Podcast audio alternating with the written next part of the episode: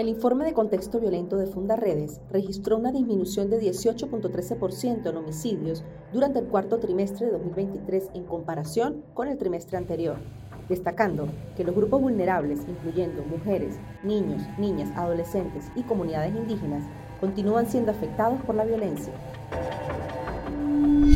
Las cifras presentan al estado Zulia con el mayor número de homicidios, con un total de 31 víctimas, seguido de Bolívar con 25, Sucre en tercer lugar con 20 fallecidos y Guárico con 19. En cuanto a los índices de desapariciones, Fundaredes registró un total de 19 personas, siendo Bolívar y Táchira las entidades con más casos. Todas nuestras investigaciones las puedes encontrar en el portal www.fundaredes.org.